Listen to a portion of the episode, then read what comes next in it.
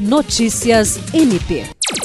A Procuradora de Justiça Patrícia de Amorim Rego, do Ministério Público do Estado do Acre, foi designada para compor o grupo de trabalho Direito das Vítimas, instituído pelo Conselho Nacional do Ministério Público, CNMP, com a finalidade de colher dados, elaborar estudos e promover ações voltadas à concretização do projeto denominado Movimento Nacional em Defesa dos Direitos das Vítimas. O projeto tem como objetivo desenvolver ações coordenadas em busca da proteção integral e de promoção de direitos de apoio às vítimas no âmbito do Ministério Público Brasileiro, visando facilitar e ampliar o acesso à informação sobre os direitos das vítimas e canais de acolhimento, além de humanizar o atendimento à vítima, trazer maior efetividade na proteção dos direitos das vítimas e capacitar a rede de atendimento ministerial, aprimorando a atuação e evitando a revitimização no âmbito institucional. William Crespo para a Agência de Notícias do Ministério Público do Estado do Acre.